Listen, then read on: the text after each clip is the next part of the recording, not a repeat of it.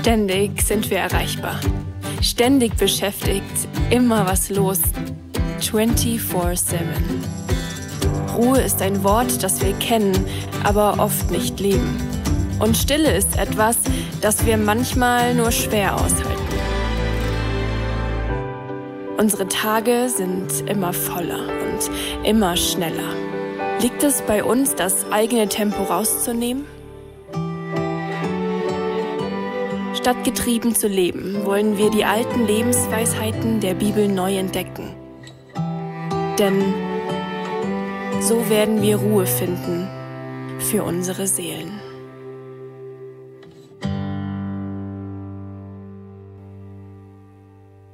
Zu unserer neuen Predigtserie Slow Motion. Kennt ihr dieses Wort überhaupt? Slow Motion?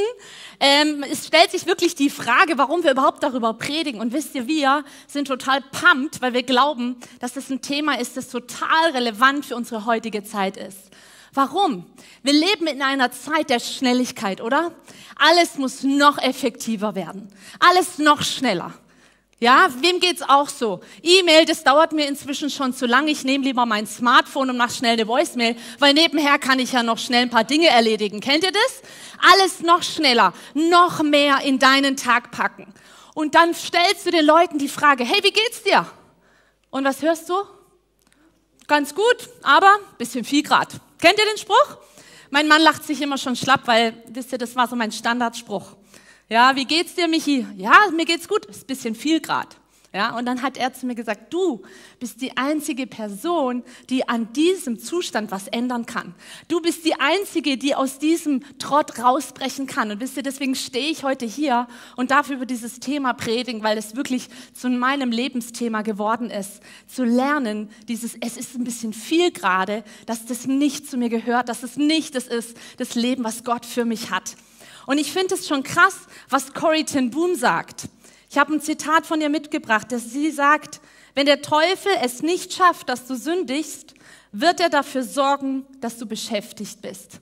Crazy, oder? Wenn der Teufel es nicht schafft, dass du sündigst, dass dich Sünde von Gott trennt, dann wird er dich beschäftigt halten. Warum?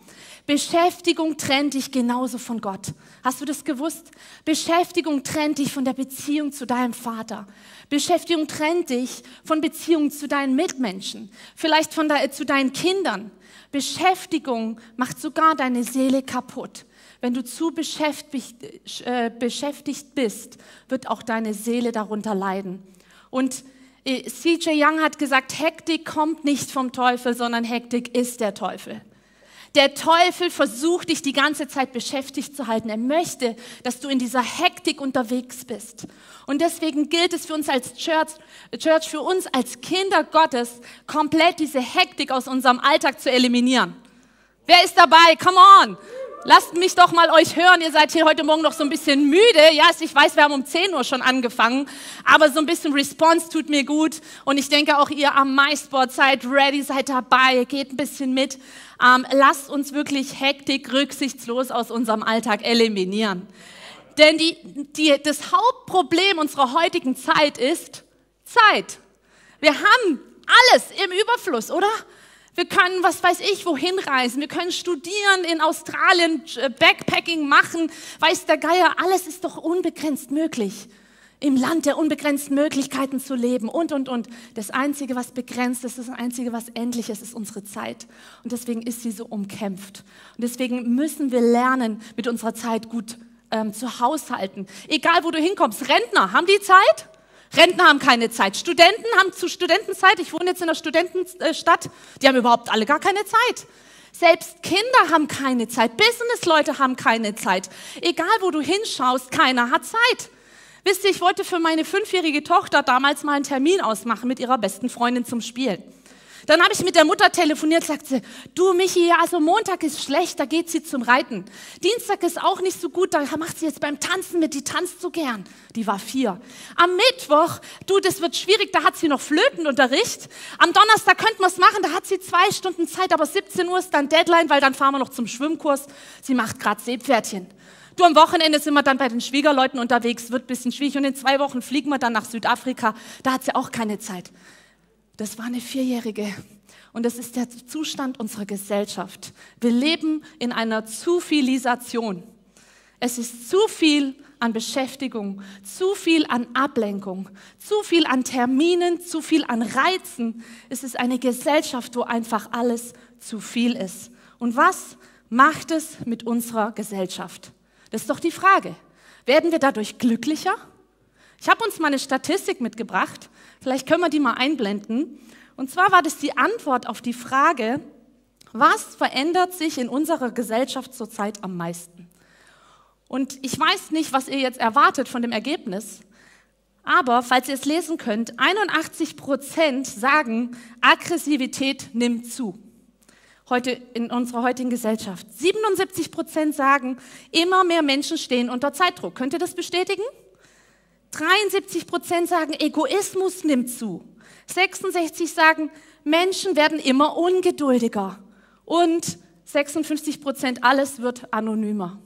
Das ist unsere Gesellschaft. Das ist das, was die Welt gerade lebt. Alles wird anonymer, Hektik, überall Streit, Aggression nimmt zu.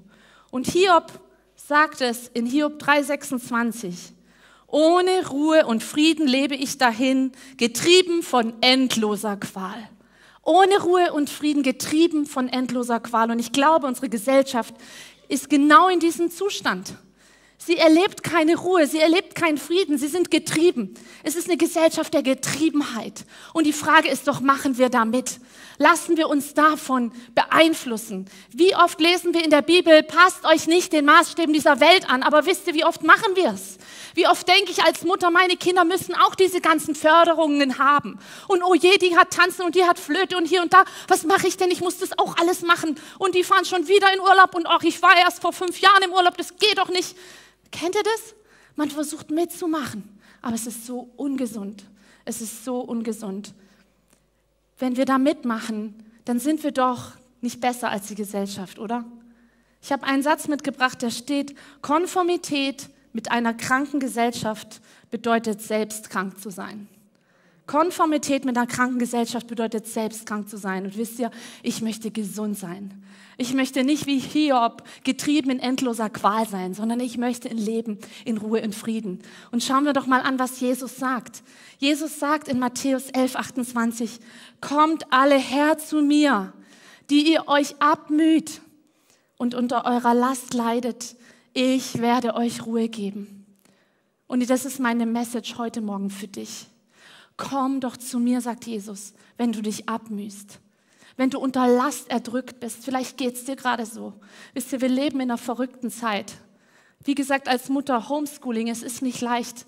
Vielleicht geht es dir so als Mutter und du mühst dich ab und es ist dir alles gerade zu viel. Vielleicht leitest du ein Business und du weißt nicht, wie du dieses Jahr noch überhaupt äh, über die Runden kommen möchtest.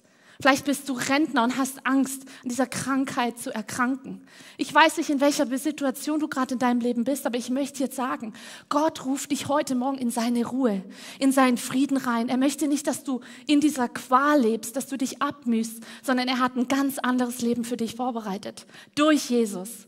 Möchtest du in dieses Leben reinkommen? Ja, deswegen kommen wir zu meinem ersten Punkt, der heißt, wie kommen wir in diese Ruhe? Und ich habe uns mal eine Umfrage mitgebracht. Holt doch mal eure Handys raus und gebt mal ein slido.com. Slido.com und dann Hashtag ICFSWB. Genau, ihr könnt auch den QR-Code abscannen. Und jetzt ist die Frage, wenn du dir aussuchen könntest, dass du ein Tier bist, welches von den beiden hier abgebildeten Tieren würdest du denn lieber sein? Möchtest du lieber ein Löwe sein oder eher eine Schildkröte? Was wäre denn so dein Favorit? Da bin ich mal gespannt auf das Ergebnis, ähm, was wir hier gleich sehen wollen. Also Löwe, Löwe oder Schildkröte, ich sag schon mal ein bisschen was. Ein Löwe ist natürlich ein Tier, das ein unheimlich großes Revierverhalten an den Tag legt. Ein Löwe braucht Freiheit, oder? Löwe will nicht in Gefangenschaft sein. Es sind sehr, sehr aggressive Tiere. Und wusstet ihr, dass ein Löwe, der in Freiheit lebt, 25 Prozent größere Nebennieren hat, das ist das Organ, wo das Stresshormon ausgeschüttet wird, als ein Löwe, der in Gefangenschaft liegt. So, und ich habe mir das schon fast gedacht, also wir sind jetzt hier bei äh, 70 Prozent etwa Löwen, ja, mal schauen, ob es noch ein bisschen mehr werden. Und meldet euch doch mal hier im Raum oder auch da bei euren Locations, wo ihr gerade seid. Wer hat für Löwe gestimmt? Möchte ich doch hier gerne mal sehen, okay? Leute, für euch ist diese Predigt, okay? Ihr müsst besonders gut zuhören. Ihr seid die gefährdetere Zielgruppe. Ihr Schildkröten habt gut abgestimmt, ja? Ihr dürft euch ein bisschen entspannen. Ähm, denn ein Löwe wird nur 10 bis 12 Jahre alt. Habt ihr das gewusst? Der älteste Löwe, den es je gab, 25 Jahre. Also, Schildkröten, was schätzt ihr? 70 bis 200 Jahre alt werden Schildkröten. Die älteste Schildkröte wurde 270 Jahre alt. Das heißt, dadurch, dass Schildkröten einen langsameren Stoffwechsel haben, die sind viel entspannter, viel ruhiger und die leben auch länger. Der Löwe, der ständig nur aggressiv ist, vielleicht bist du so ein Mensch, der will immer noch ein bisschen mehr schaffen, noch ein bisschen mehr, noch ein bisschen erfolgreicher sein als der Nachbar, noch ein bisschen besser die Fenster geputzt als die Freundin, noch ein bisschen besser. Ja, aber du bist doch ständig unter diesem Stress und das ist das, was heute in der Gesellschaft passiert, dass Stress uns auch kaputt macht. Und wir leben in so einer Beschäftigkeit. Und wisst ihr, es gibt aber auch eine gute Art von beschäftigt sein. Eine gesunde Art. Und das möchte ich eigentlich mit uns heute angucken. Denn Jesus hat uns das vorgelebt. Er war ein wahnsinnig beschäftigter Mensch. Er hat unglaublich viel an einem Tag gerissen, aber er hat sich nie aus dieser Ruhe rausbringen lassen. Er war Löwe und Schildkröte zugleich. Und ähm, wenn wir Johannes 5 sagt er von sich selber, ich kann nichts aus mir heraus tun sagt sogar Jesus. Jesus sagt, ich kann nur tun, was ich den Vater tun sehe, was der Vater mir sagt. Wie viel mehr wir? Wir lesen das in Johannes 15, Vers 5. Ich bin der Weinstock, ihr seid die Reben. Schon mal gehört? Wer in mir bleibt und ich in ihm, wird viel Frucht bringen. Denn getrennt von mir könnt ihr nichts tun. Getrennt von Gott, getrennt von diesem Weinstock kannst du nichts tun. Du kannst es dich abmühen, du kannst tun und machen, was du möchtest. Du wirst, es wird dir wie zwischen den Händen zerrinnen. Und Gott hat dir ein Leben vorbereitet durch Jesus in Ruhe und Frieden. Aber warum ist es dann so schwer, da reinzukommen? Ich habe mal ein Bild von einem Tornado mitgebracht. Und ähm, ein Tornado hat ja unglaubliche Windgeschwindigkeiten. Wusstet ihr, dass aber im Inneren des Tornados absolute Ruhe herrscht? Wir lesen das in Hebräer 4, Vers 11. Deshalb wollen wir uns bemühen, in diese Ruhe hineinzukommen, um nicht wie sie, das ist Gottes Volk gemeint, durch den gleichen Ungehorsam vom Weg abzukommen.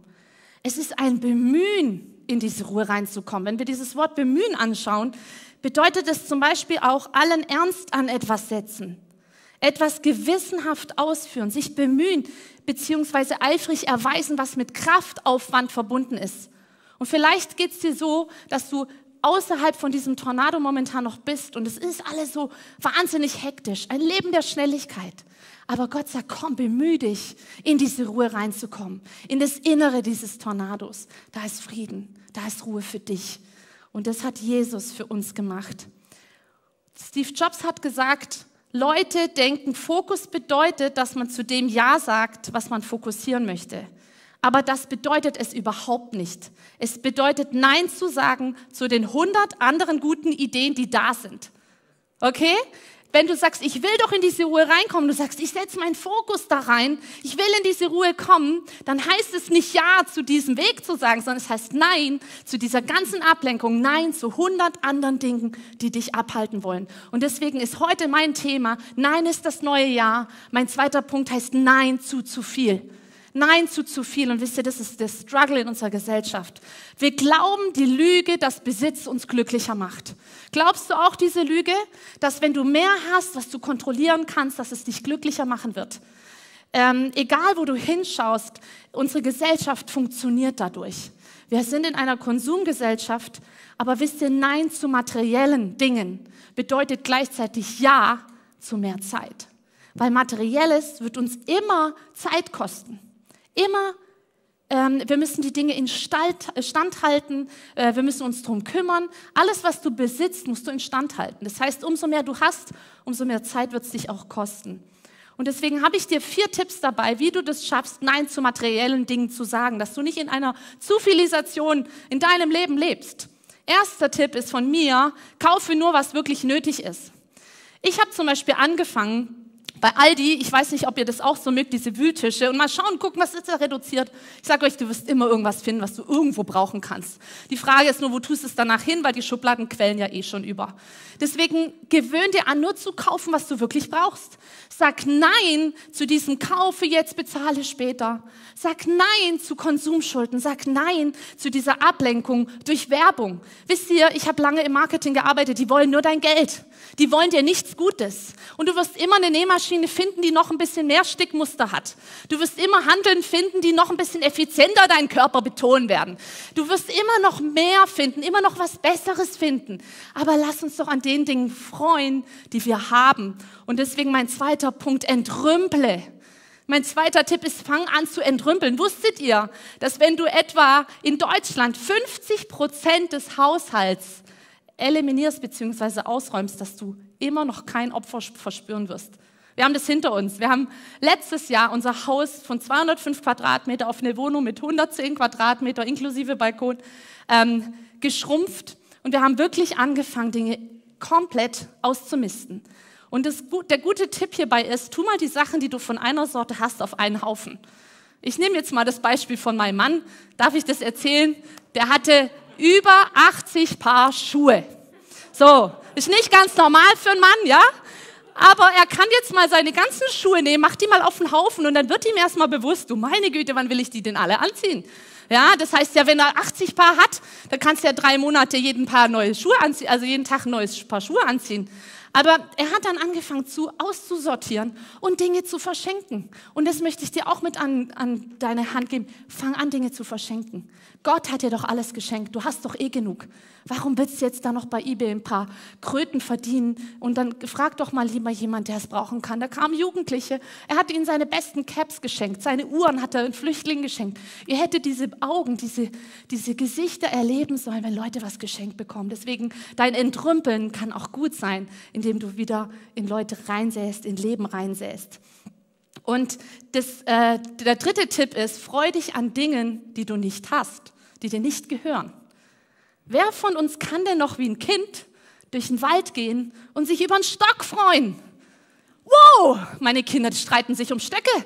Habt ihr das gewusst? Aber meiner ist schöner. Und Mama, den will ich unbedingt. Wir hatten einen riesen Garten in Königsfeld. Dann haben die mir Äste, die waren zwei, drei Meter lang, durch den Wald geschleppt, so ne, über die Schulter, der kleine Junge, kannst dir vorstellen. Und dann bei uns, ich so, Leute, wir haben doch Äste. Und, aber Mama, die sind nicht so gut wie der. Der Stock ist so gut. Den brauche ich unbedingt.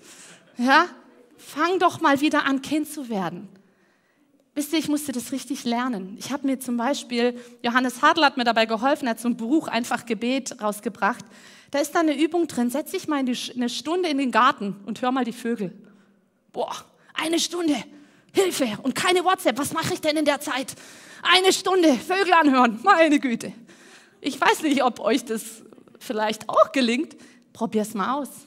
Mach das mal. Wisst ihr, um in diese Ruhe reinzukommen, müssen wir auch mal Dinge ausblenden, müssen an, an Dingen freuen, die schon da sind, die dir aber vielleicht nicht gehören.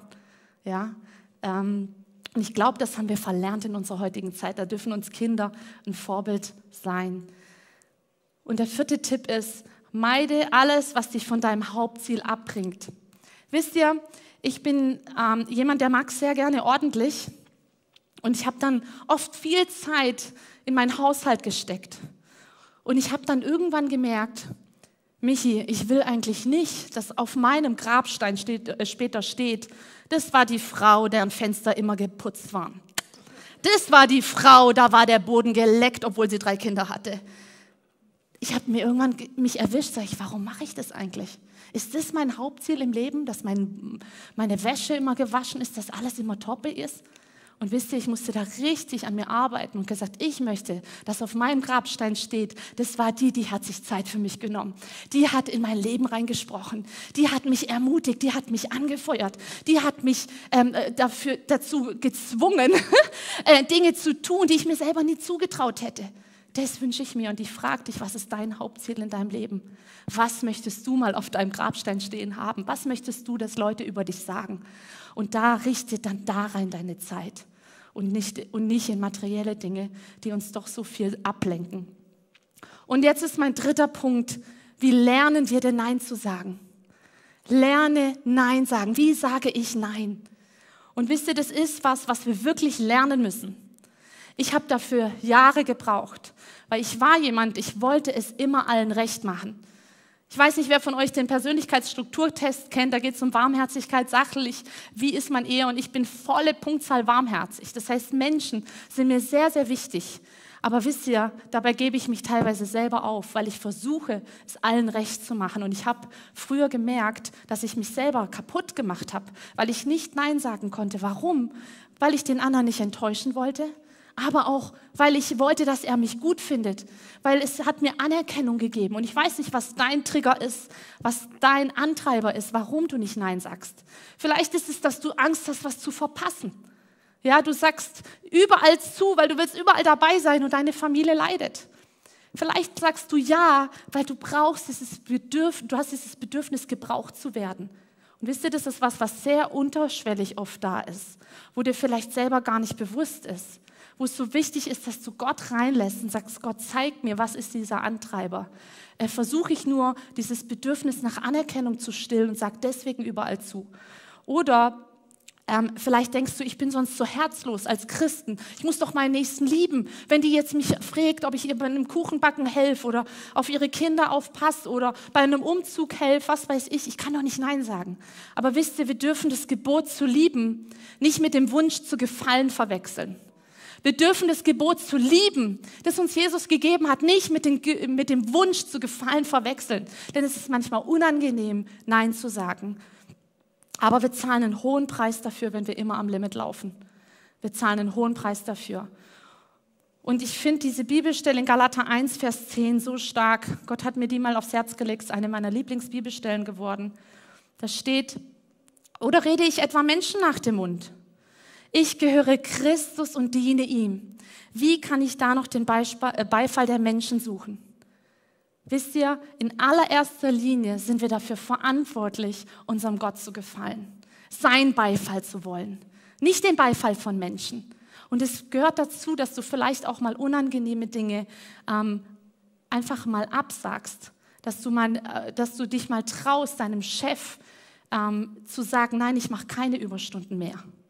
Das, vielleicht hast du Angst vor so einem Konflikt, aber vielleicht ist es dran bei dir zu sagen, nein, ich möchte nicht noch mehr Stunden machen, weil das ist nicht mein Hauptziel, dass irgendwann mal bei mir auf dem Grabstein steht, das war der beste Mitarbeiter des Jahres.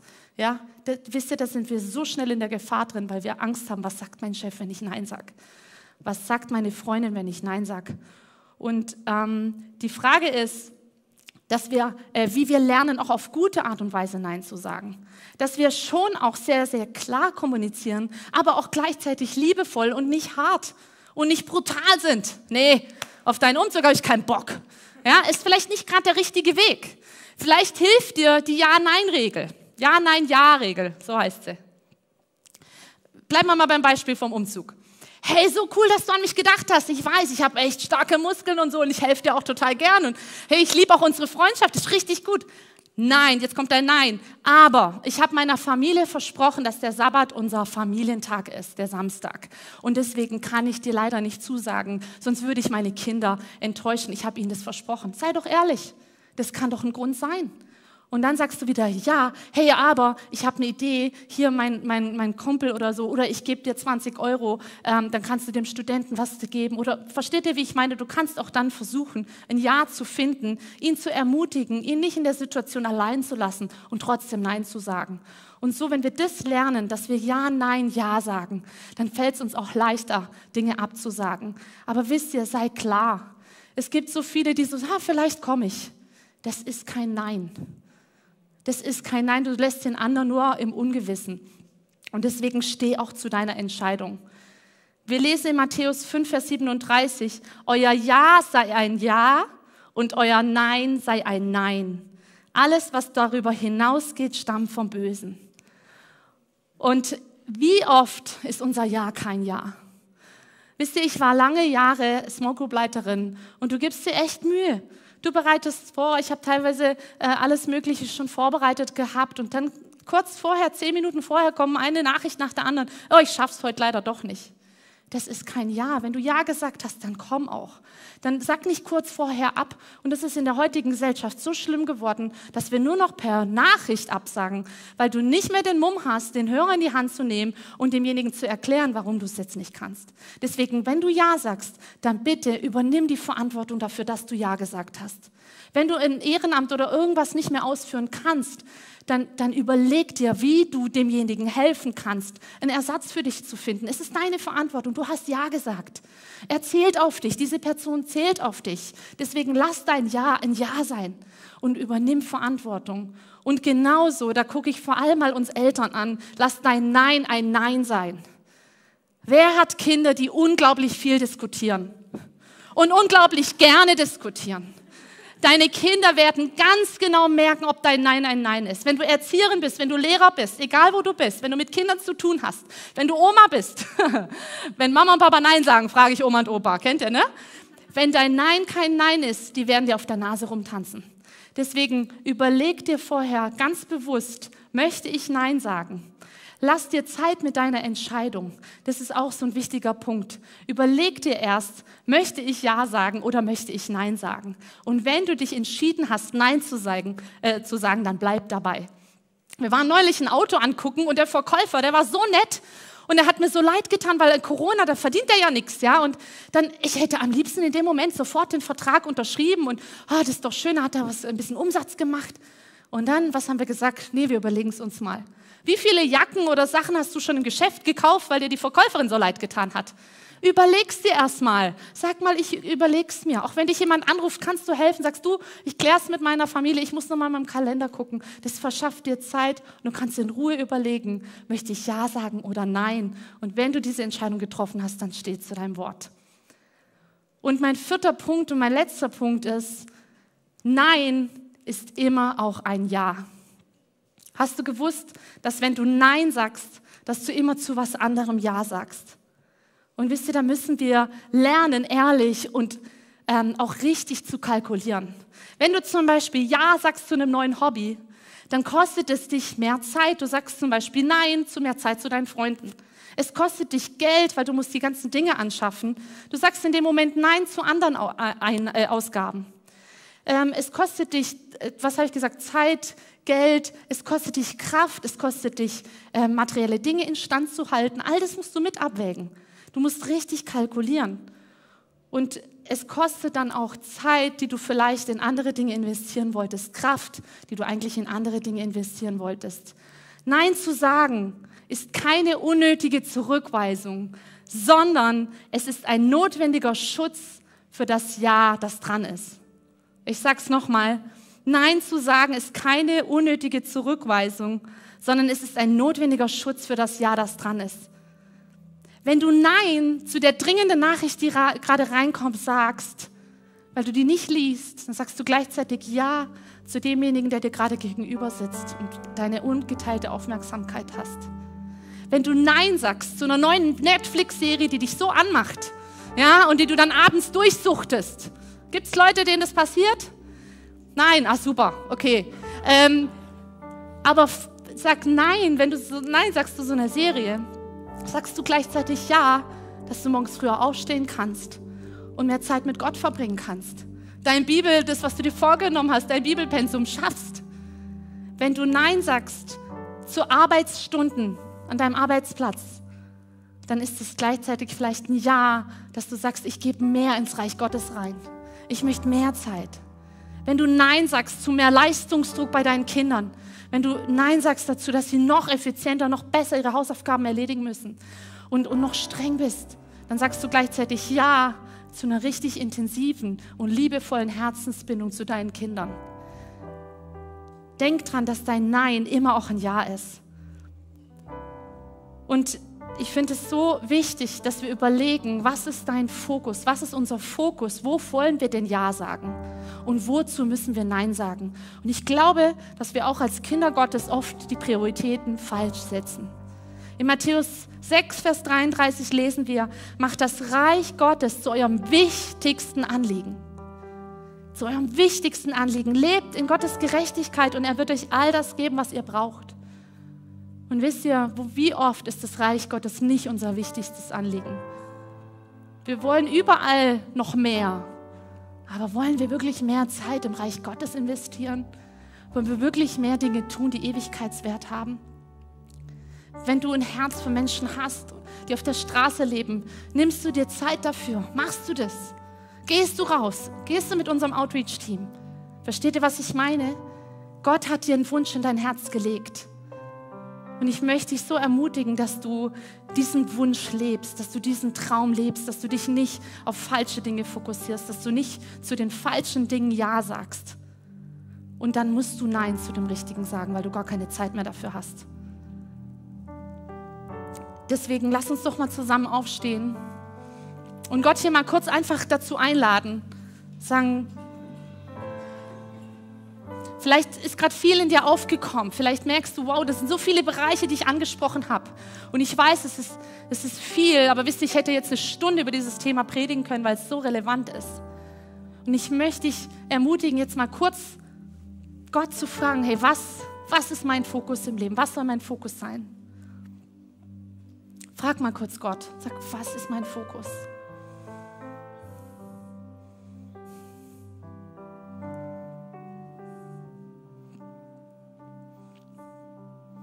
Du überleg auch mal, welche Dinge dich von diesem Fokus abhalten. Kalkuliere mal, wie viel Zeit du in materielle Dinge investierst, in falsche Dinge investierst und wie viel Zeit du wirklich dafür benutzt, um in diese Ruhe zu gelangen. Diese Zeit mit Gott, diese Zeit, wo du Kind einfach bist, ihn hörst, auf sein Reden hörst, auf seinem Schoß sitzt vielleicht sogar, wo du diese Rebe am Weinstock bist und ich glaube, dass, dass der Teufel das geschafft hat, von manchen von uns, uns aus dieser Ruhe rauszunehmen und in so eine Hektik reinzuversetzen. Und ich, mein Gebet ist heute, dass diese Ruhe wieder einkehrt in deinem Leben. Dass Hektik heute rücksichtslos eliminiert wird. Und das kannst nur du tun. Wie ich anfangs gesagt habe, ich war selber diejenige, die lernen musste, alles andere auszublenden, damit ich Zeit habe für die richtigen Dinge. Und vielleicht geht es dir so, dass du sagst, ich bin noch überhaupt nicht mit diesem Jesus connected. Ich kenne diesen Frieden, ich kenne diese Ruhe überhaupt nicht. Ich möchte dir an vier Symbolen erklären, was Jesus in deinem Leben für dich sein möchte. Das Herz, es steht dafür, dass Jesus kam auf diese Welt. Er hat, er hat den Himmel verlassen.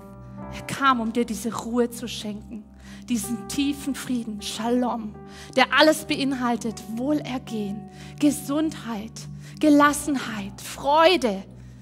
Jesus kam, um dir diese Freude zu schenken. Aber diese Weggabelung, die steht dafür, dass wir oft unser Leben aus uns selber heraus versuchen zu leben. Getrennt von Gott leben. Und denken, wir schaffen es alleine. Wir werden auch erfolgreich sein. Vielleicht wirst du erfolgreich auf dieser Erde sein. Aber du brauchst das Kreuz, um im Himmel gekannt zu sein wenn du mit deinem Herzen glaubst und mit deinem Mund bekennst, dass Jesus dein Herr ist, dann wirst du gerettet werden. Und dieses Kreuz steht genau dafür. Jesus hat den Weg frei gemacht für dich, zum Vater zu kommen. Aber es ist deine Entscheidung zu sagen, ich nehme das im Kreuz an. Ich nehme das an, was Jesus für mich getan hat. Ich glaube es in meinem Herzen, dass er mich liebt, dass er für mich gestorben ist und ich bekenne es mit meinem Mund. Und dann steht der Anker für die Hoffnung, für das neue Leben, das auch nicht immer leicht ist. Sag ich dir ernst? Wir haben diesen Tornado, dieses Bild, es wird dich immer trotzdem was kosten, in dieser Ruhe zu bleiben. Es wird dich immer was kosten, ähm, das Leben mit Gott zu führen. Er sagt aber, das, mein Joch ist leicht, diese Last ist leicht. Und ich möchte dich einladen, heute Morgen dieses neue Leben in Anspruch zu nehmen. Und vielleicht bist du schon länger beim Glauben und sagst, boah, ich bin aber auch aus dieser Ruhe rausgekommen. Ich habe so diese Weggabelung gerade auch in meinem Leben, die lebe ich gerade. Dann bete doch dieses Gebet mit und lass uns wie ein neues Commitment mit Gott machen, ihn ganz neu in unser Herz einladen. Ich bete vor und ihr dürft einfach nachbeten. Danke, Jesus, dass du mich liebst dass du auf die Erde gekommen bist, um mir Ruhe zu schenken, ein neues Leben zu schenken. Es tut mir leid, dass ich mein Leben bisher ohne dich gelebt habe. Bitte vergib mir all meine Sünden. Bitte vergib mir, dass ich mein Leben ohne dich gelebt habe. Und ich möchte jetzt mit meinem Mund bekennen, dass ich an dich glaube, Jesus Christus, als der auferstandene Gott der, der mich liebt, der mich nie im Stich lässt, der immer für mich ist, auch wenn ich es manchmal nicht erlebe. Und ich danke dir, dass ich jetzt dein Kind bin. Ich lade dich in mein Herz ein und mit dir den Heiligen Geist, der in mir Raum bekommt. Und ich möchte diese Rebe am Weinstock sein, mit dir verbunden mein Leben leben. Danke, Jesus. Lass uns mal ein ganz lautes Amen sagen. Amen.